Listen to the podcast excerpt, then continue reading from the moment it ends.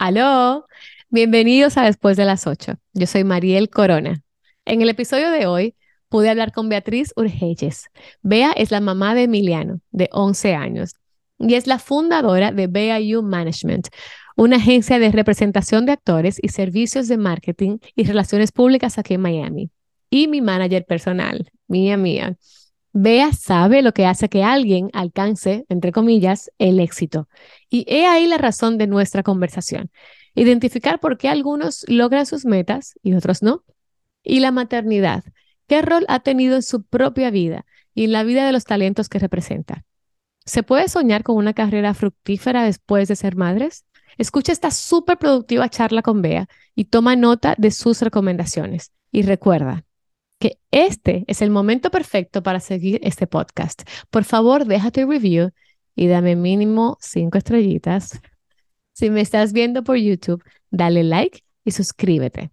Ah, y sígueme en Instagram. I am Mariel Corona. Los dejo con Bea.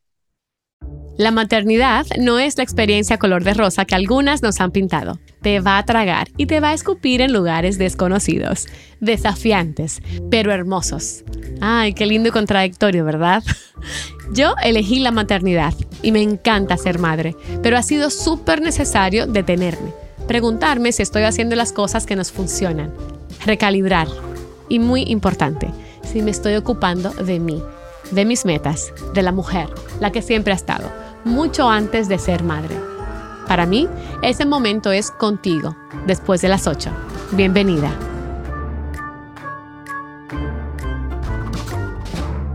Bea, bienvenida. Gracias por estar aquí. Gracias, gracias Mariel, es un honor. Sé que tu agenda es bastante complicada, así que estoy súper honrada de tenerte en después de las 8.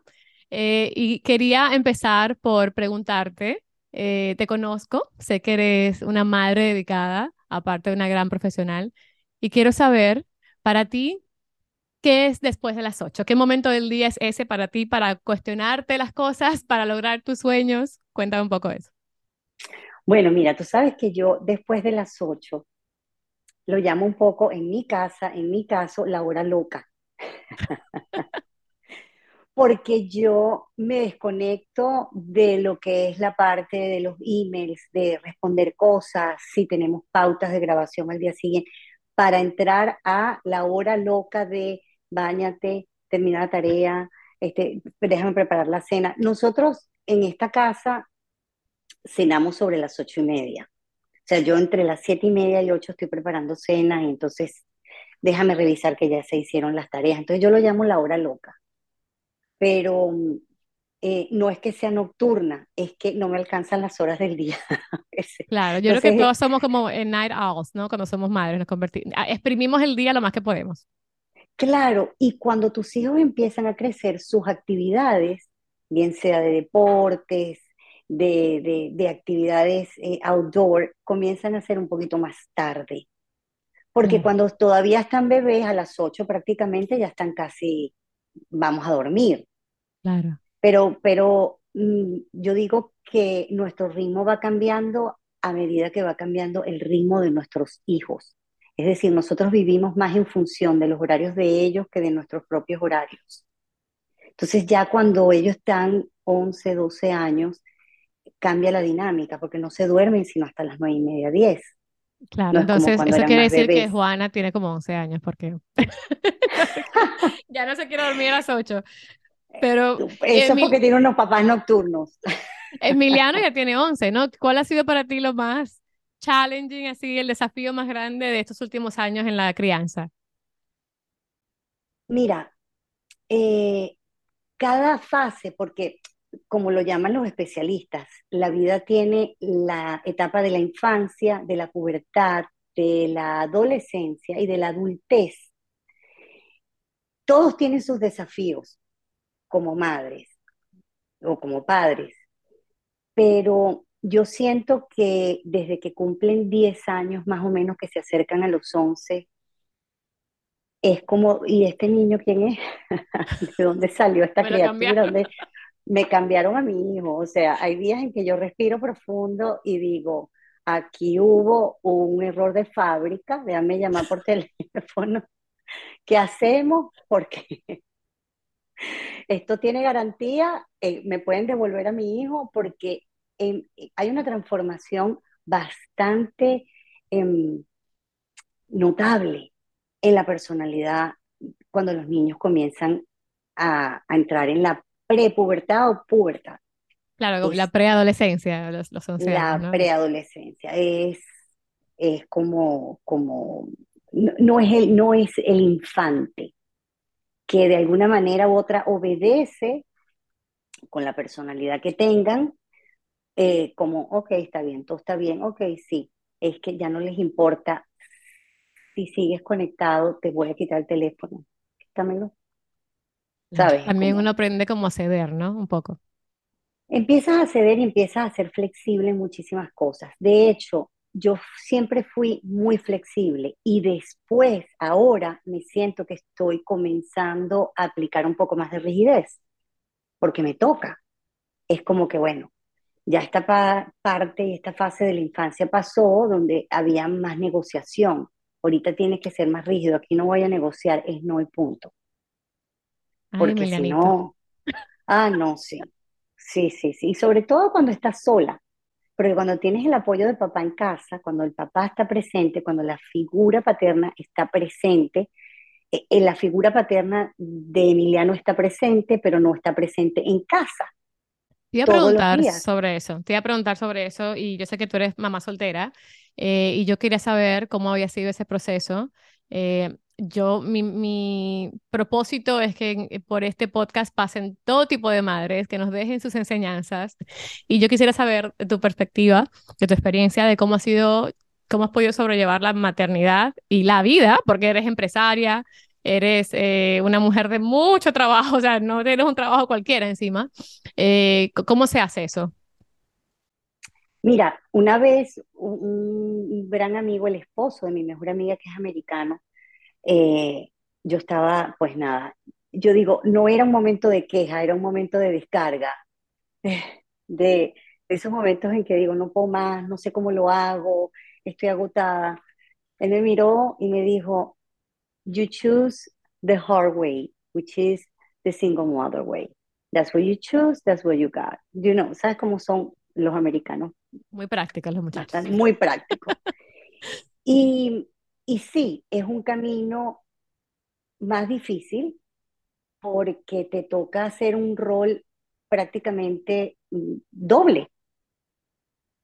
No vas a ocupar el puesto del papá nunca. En el caso de los papás solteros que tienen a los hijos, no van a ocupar el puesto de la mamá nunca.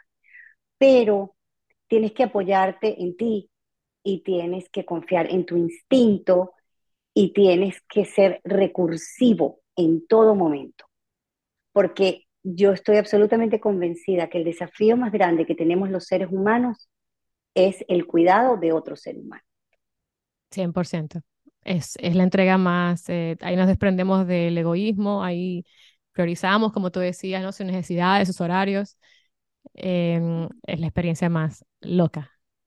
Se transforma al 100%.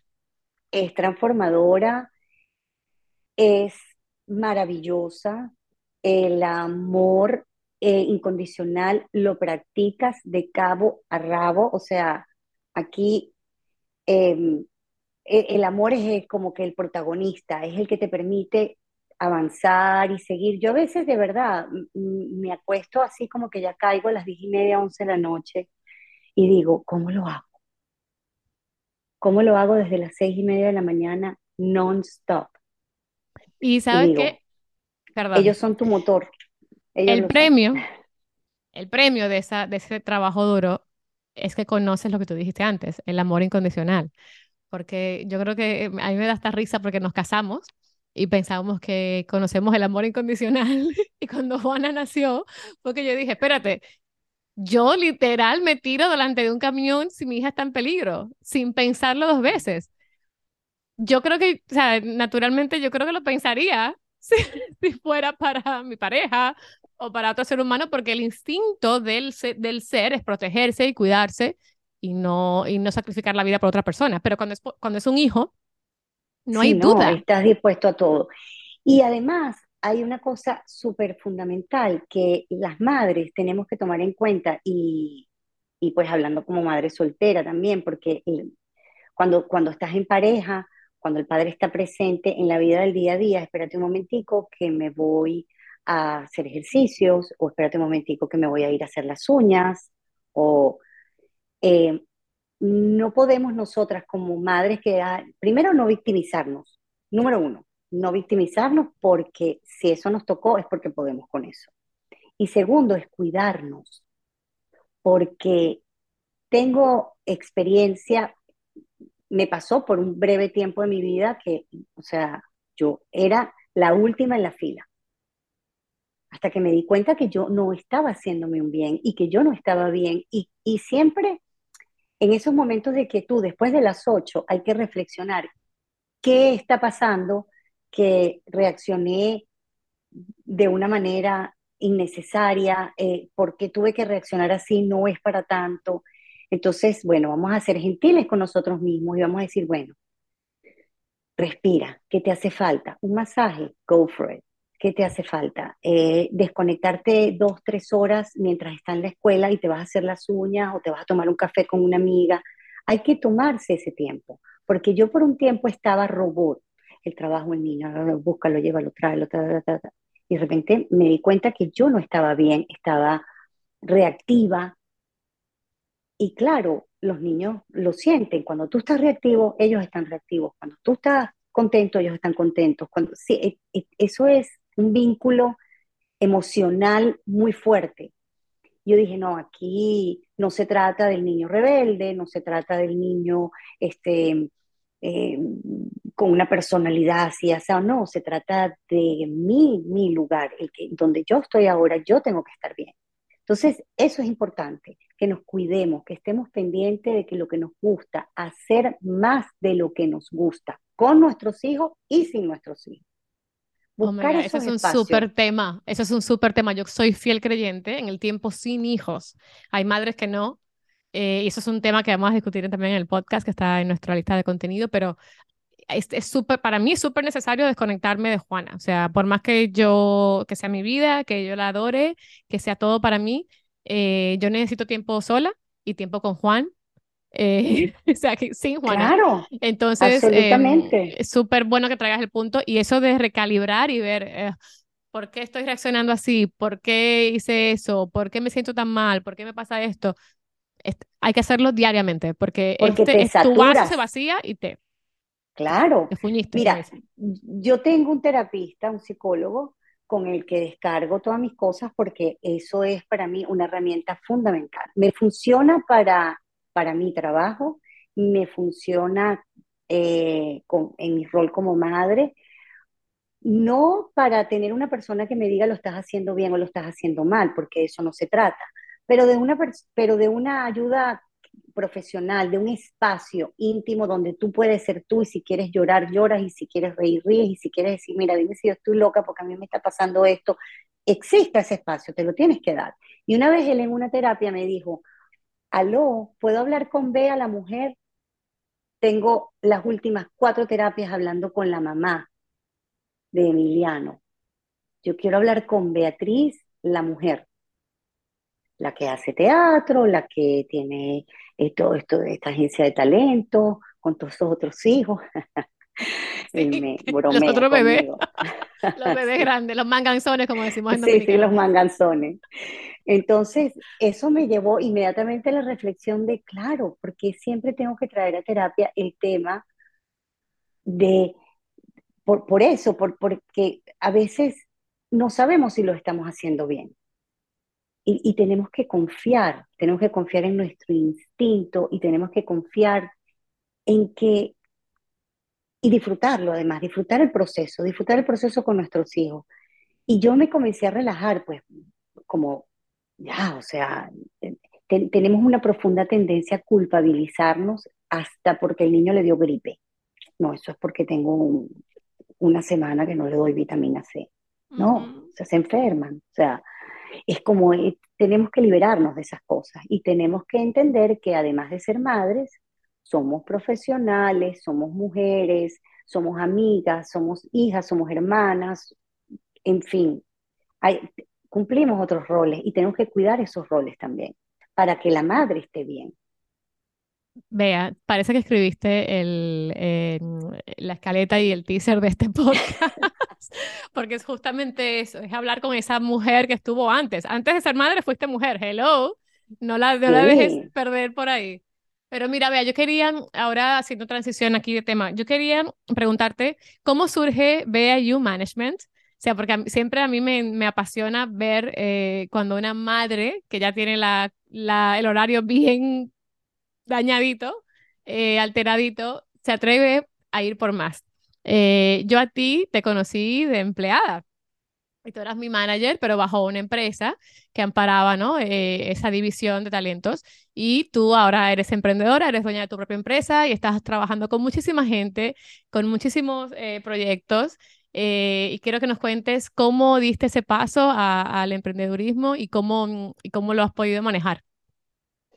Bueno, pues mira, fue un empujón que me dio la propia empresa, eh, High Hill Entertainment, que para mí, mi familia, o sea, yo en realidad siempre fui productora de teatro, de cine, de televisión, estuve eh, siempre muy eh, comprometida con toda la, la, industria, sobre todo teatral en Miami, los últimos 20 años, y cuando ellos me llaman, y me ofrecen que les maneje la agencia de talento, yo era así como yo, sí, tú eres perfecta, claro, yo, yo tengo un BA en management y en business, entonces, em, corporativamente, pues cumplía, ¿no? Con los requisitos, porque a pesar de que María Elena y Carlos eran, pues son mis amigos, ellos debían cumplir con un rol gerencial, o sea, con una persona que ocupara un puesto gerencial que tuviera las credenciales para eso.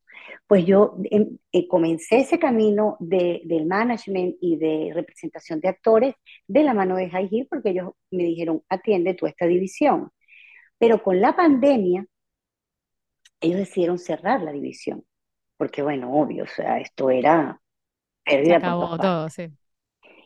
Pero además me dijeron, mira, vea, todos estos actores que son tuyos, que los trajiste tú, que los has llevado tú, se van a quedar desamparados. Abre tu agencia, abre tu agencia y nosotros te vamos a apoyar en lo que necesites, por lo menos en el arranque, que era la licencia, que tenía que esperar que me la aprobaran a mí, todo el endoso con los clientes, con los networks. Y así sucedió, de manera que decidí emprender Tenía miedo, sí, tenía miedo, porque cuando tienes unos beneficios y salario fijo, pase lo que pase, y en plena pandemia, porque yo abrí en enero del 2021, todavía estábamos, pues, apenas ahí arrancando y, y, y, dije, pues, pues claro, ¿qué voy a hacer? O sea, no me voy a poner a buscar empleo en plena pandemia. Lo arranqué sola, y dos meses después me invitaron a em, prestar servicios de marketing y PR en el Cubic Center del Miami-Dade College. Es un, perdón, es un centro de actividades culturales. Yo he, yo he actuado ahí eh, varias ocasiones.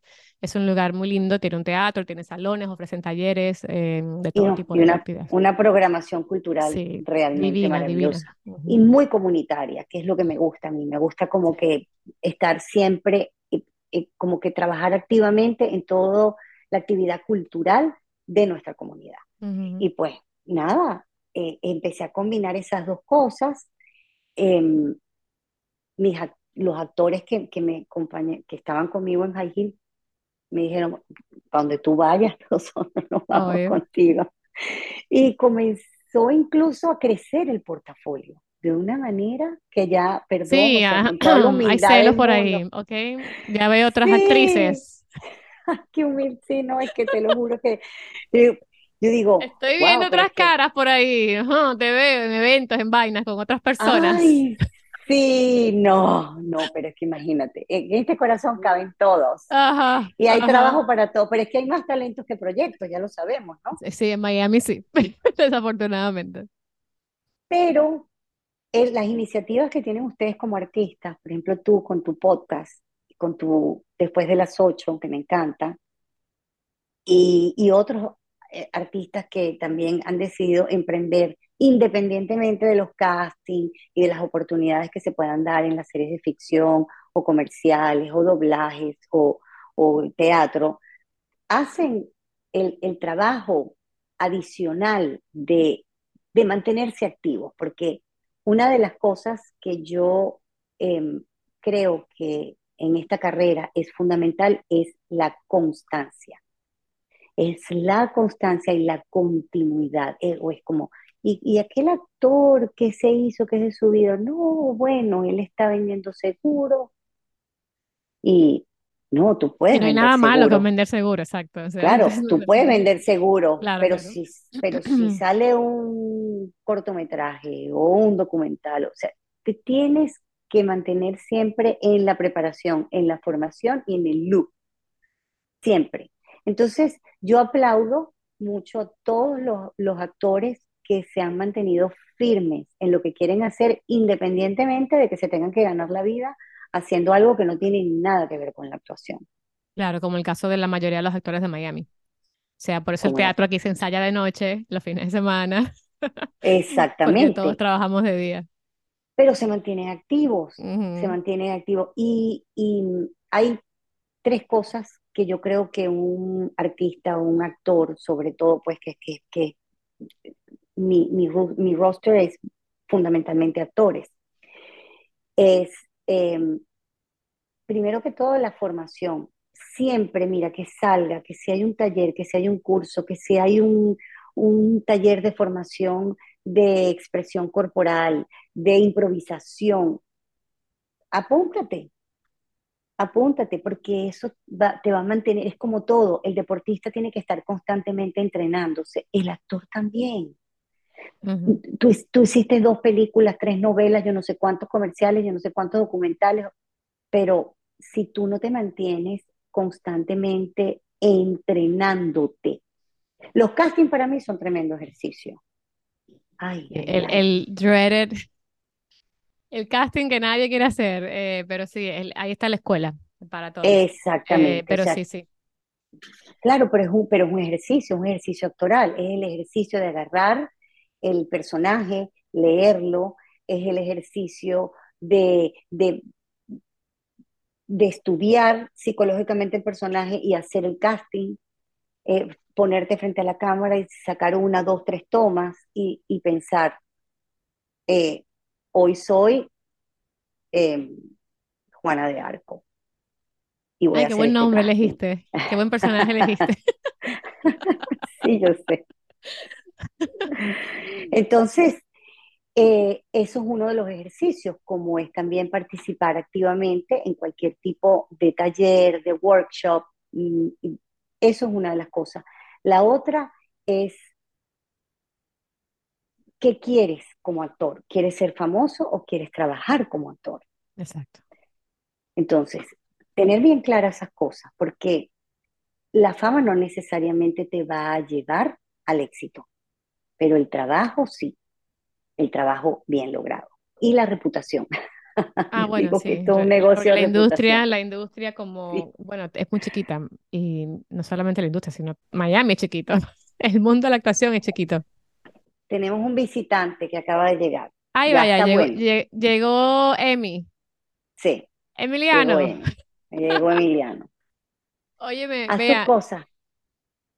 Entonces, veamos una mamá en vivo, en vivo, una mamá en vivo. Mira, una la reputación te lo digo por lo siguiente, porque cuando tú te presentas en un set o vas a los ensayos de una obra de teatro, te integras a cualquier proyecto, it's not about you, it's about the project. Oh my God, yes, yes.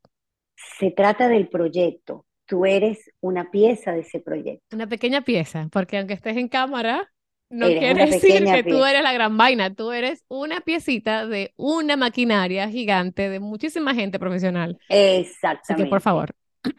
Entonces, la puntualidad, la responsabilidad, que vengas con tu libreto aprendido, que realmente hagas el trabajo, eh, que, que, aceptes el vestuario que te pongan sin refunfuñar, yo tengo una historia sobre el vestuario.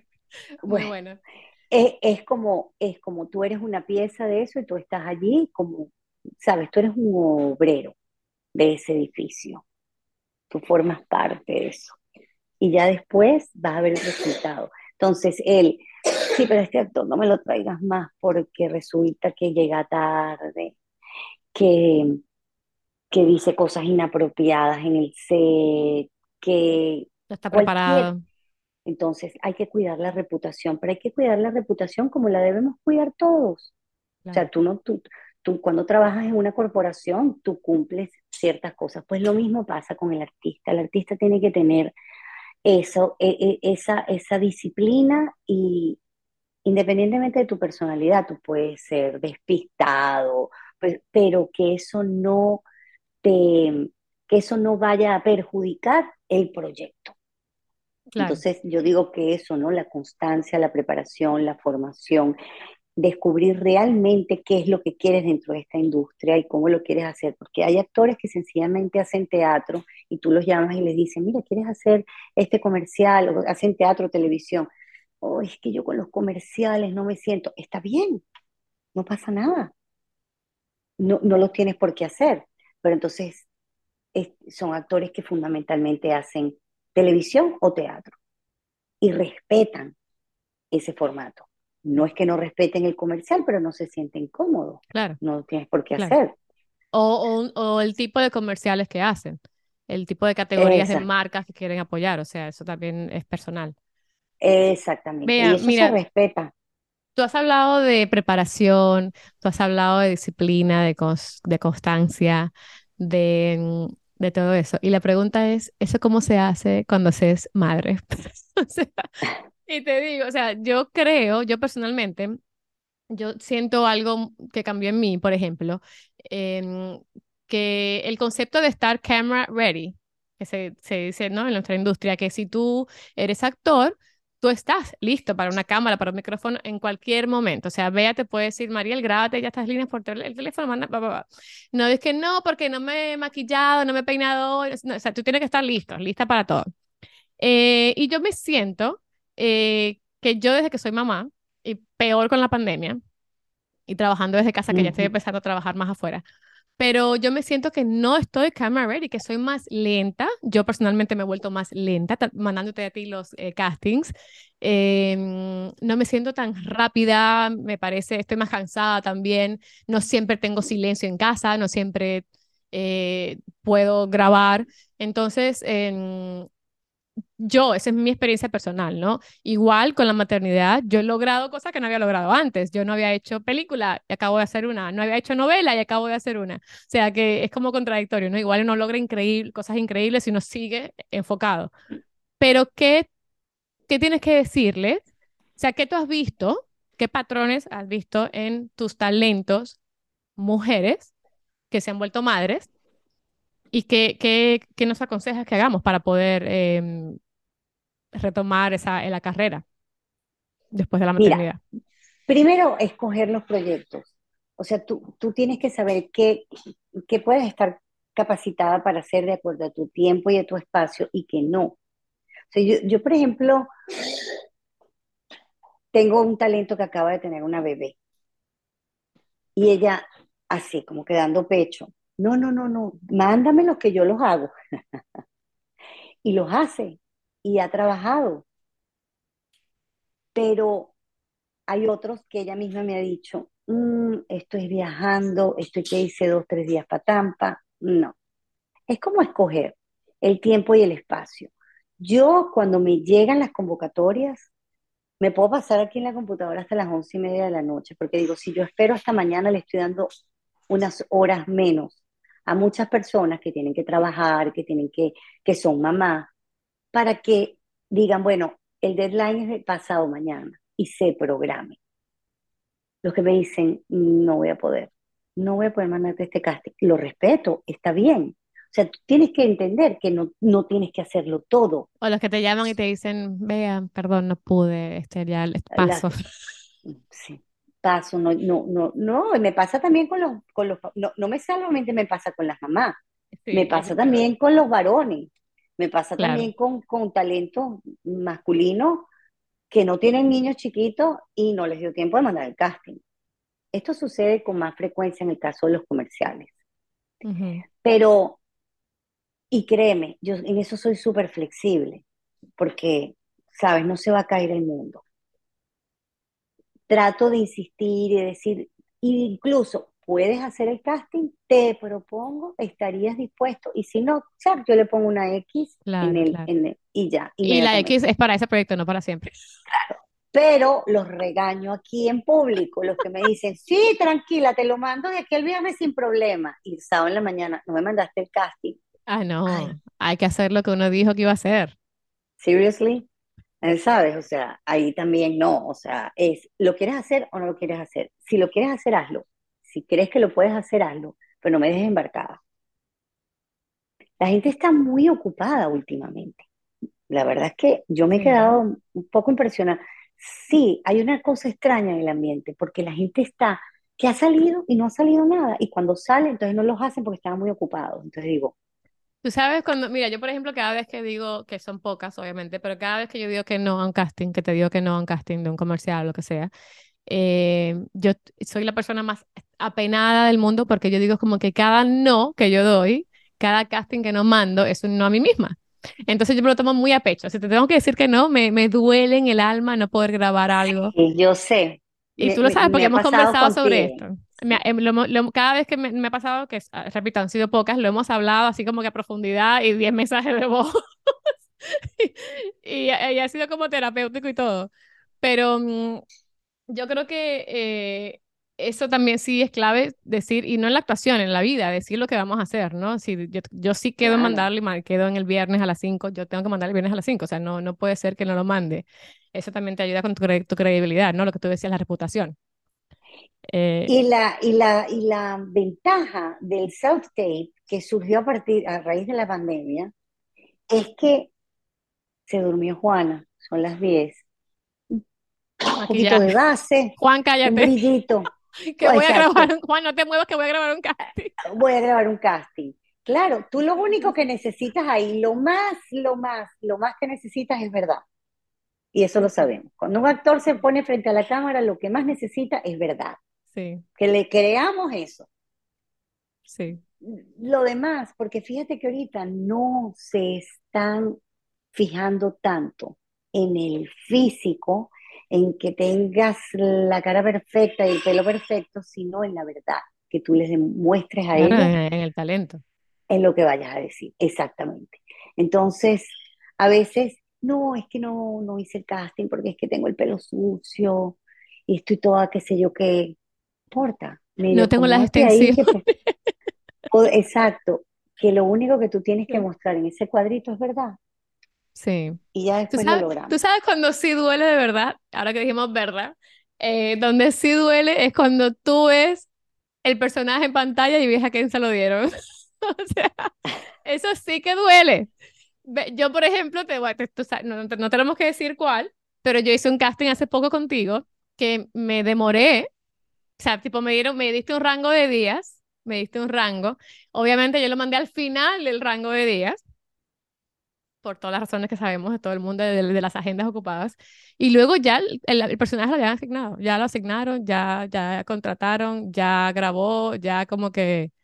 Y eso sí duele, mijita, eso es como ah, en el corazón, ahí el puñal. Sí, siempre está, cuando haces un casting, siempre, eso es como, tú sabes qué, te lo voy a decir porque me acaba de venir a la mente, eso es como cuando te compras el ticket del loto y hasta que no salga el sorteo tú vives con esa esperanza de que te lo vas a ganar. Sí. Y cuando vas y chequeas el papelito y te dice not a winner, te entra como un bajo y dices, bueno, ok, la próxima. Es tal cual, tú haces un casting y es una lotería. Sí, es, una lotería. Una lotería. Es. A mí me ha pasado que yo mando del mismo personaje cuatro o seis castings. Y yo veo todos los castings antes de mandarlo. La persona que yo menos creo que se va a quedar con ese personaje es la que se queda con ese personaje. ¿Cómo? ¿En serio? O sea, porque lo que está buscando el productor ejecutivo, el director, el creador de, de cualquier producto audiovisual, lo tiene esa persona en la cabeza, así tú desgloses perfectamente lo que quieres. Cuando lo muestras y dices, esta es lo que yo estaba buscando, esta es fulana de tal, ese personaje que... Bueno, y, no podemos olvidar que la, en la actuación hay un factor, en la actuación y en todo, diría yo, hay un factor suerte súper grande. Eh, la misma Judy Dench, y muchos actores han hablado de esto, ¿no? Que, que les haya, eh, divinamente han sido elegidos para proyectos han sido vistos, mientras que otros, otros son muy buenos y no son vistos, no, son, no los eligen para proyectos tan importantes. Em, ¿Tú consideras que las madres honestamente hablando, ¿estamos en desventaja en esta carrera o en el, en el mundo profesional? Eh, porque somos madres, tú, tú, tú que eres un ejemplo de eso, hay excepciones obviamente, ¿tú consideras que estamos en desventaja? Dime la verdad, vea. O sea, cuando una persona se mm. convierte en madre, ¿tú cómo, tú cómo has visto que esa carrera va? O sea, te repito, yo he tenido éxito que no he tenido antes de ser madre. Yo he logrado cosas, pero yo no sé si eso es sostenible, si, si, mm, si voy a dejar a Juana cada vez que, que, que me salga algo. No sé, no sé cómo sería el futuro así. Mira, es muy posible tener el éxito después de que eres madre. Es posible que te ausentes de ciertas cosas que forman parte del éxito, como las reuniones sociales y las cosas que de alguna manera te dan un ego retirada, claro. Yo me perdí de mucho por mucho tiempo. Y incluso, o sea, y estoy hablando desde el punto de vista del teatro, de todo lo que tenía que ver con la actividad cultural, pero vino a mí de vuelta. Porque cuando tú pruebas quién tú eres, te puedes retirar y volver. Yo no me retiré, sencillamente me ausenté por un tiempo porque tenía un empleo y tenía, estaba criando. Yo dejé de ir a todo, Mariel, a todo. Y yo veía las publicaciones y me invitaban, hasta que obviamente después dejaron de invitarme. No, vean ni le invite que no va a venir. y no pasa nada con eso. Después vuelve a ti. Con un pie que pongas en la calle, una vez más, vuelve a ti. Entonces, por eso te digo, escoge los proyectos. Hay proyectos que vas a poder hacer y hay proyectos que no, pero créeme que ese sacrificio que estás haciendo en ese momento lo vale. Merece, merece ese tiempo. Inevitablemente, si ya tú probaste que funcionas y que eres buena, va a volver a ti, por ley divina del universo. Qué bonito. y si vuelve a ti, y si vuelve a ti, llévate a tu hijo. Como hice yo ahora que me llevé. Yo dije, me voy para Dominicana para la primera de la peli, me llevo a Juana y me la llevé. Claro, eh, te los llevas. Y que parte del proceso de, de, la de la conexión con tus hijos es que ellos realmente conozcan tu entorno, lo que tú haces y lo que tú amas y cuál es tu pasión. Porque eso es lo que ellos están viendo. Ah, ya entendí cuál es la pasión de mi mamá. Sí. Sabes, mira, yo te tengo un ejemplo. Yo, yo trabajé por muchos años con Ciudad Garrido, la bailadora de flamenco, en su compañía. Todavía yo estoy muy vinculada a ellos porque formo parte del board de directores del non-profit. Y pues en momentos hago giras, paro, sabes, como que he estado siempre ahí, pero siempre he estado presente. Desde que Emiliano nació, o sea, el primer trabajo profesional que yo hice cuando Emiliano todavía estaba de pecho fue presentarnos en el Arch Center con con Ciudad Entre Mundos. Yo es una bailadora increíble, alucinante. exacto. Entonces, él desde bebé conoce la franela, Ciudad y mm. Flamenco, eh, la conoce. Las últimas veces, que fue una gira que, que hicimos el año pasado, donde yo estuve felizmente trabajando con ellos, una mañana voy a llevar a Emiliano a la escuela y me ve la franela y hace así, como diciendo, mi mamá no la veo en los próximos tres o cuatro días, porque sabe, ya conoce la logística, cuando hay producción y vaya para la escuela, lo buscan, lo traen, mira, ocúpate de que, o búscamelo tú, una mamá de la escuela, que yo a las nueve, diez de la noche que salga del ensayo lo busco, asegúrate, o sea, tú resuelves, pero, pero él adora a la adora y, la admira muchísimo y va a sus shows y todo, pero él, esa, esas reacciones de, ay, ya esta se me va a perder por cuatro días. Él ya sabe la dama que tiene. Claro, pero él pero sabe que es mi pasión. la conoce, ¿sabe? Como cuando estoy en jornadas de casting, como cuando le digo, te vas a quedar con los abuelos tres días porque mami tiene que ir a México, de cosas que tengo. Trato de hacerlo lo menos que pueda y estoy en un punto y él está en una edad en la que yo procuro estar más presente que nunca. Claro. Por, por, porque bueno, porque, porque sí, porque, es una edad donde empiezan a suceder muchas cosas orgánicamente, ¿sabes? Pero, pero si lo tengo que hacer porque forma parte, porque no solamente que lo tengo, sino que lo quiero hacer, quiero hacer este proyecto, quiero hacer este trabajo, me voy a organizar, uno, uno resuelve y, se organiza. Siempre van a surgir las ayudas. Siempre que no te vuelvas loca y no vayas a terminar en un hospital. También hay dos cosas ahí. Hay dos cosas ahí. Uno, estás dando un ejemplo a tu hijo de que de lo que es una mamá trabajadora que va por sus sueños, que lucha, que está haciendo sus su sueños realidad, que es su empresa. Eh, y dos, estás, me has hablado varias veces en, este, en esta charla sobre eh, la, la, ayuda, ¿no? Esa tribu que uno construye de gente que y eso va a ser también otro episodio, vamos a hablar de cómo se construye una tribu cuando eres madre y quién es quién entra en esa tribu. Yo soy la relacionista pública de mi tribu. de la tribu. donde yo he estado, yo digo, vamos acá, vamos a hacer un chat. La PR de la tribu.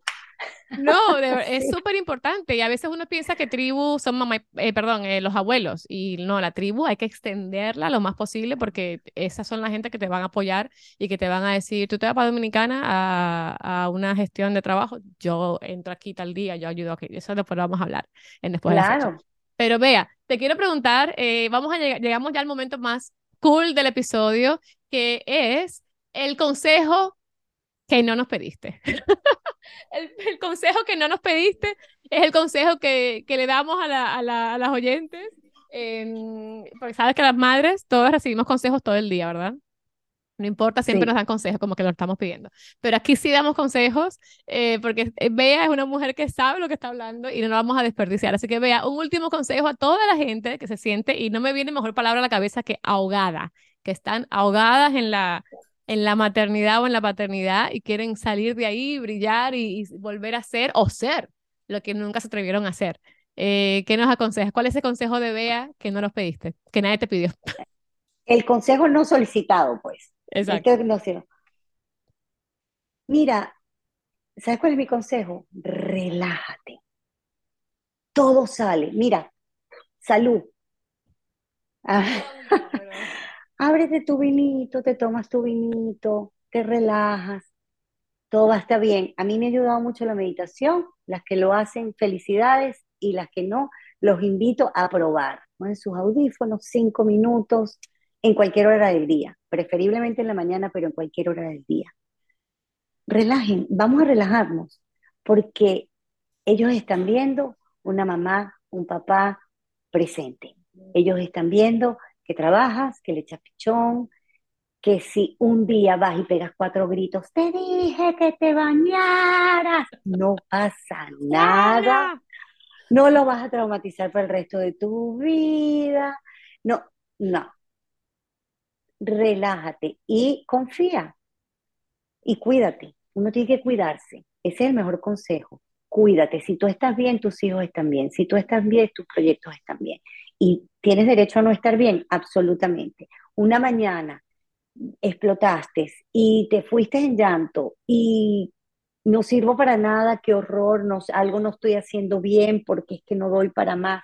Date ese tiempo, date, llora, tírate en la cama, hoy no respondo correo, por lo menos por las próximas tres o cuatro horas, y créeme que te vas a recuperar porque todo pasa. Todo. Todo pasa. Nada es permanente. Todo pasa. Ellos van creciendo y tú también. Y crecen muy rápido esos muchachitos, ¿eh?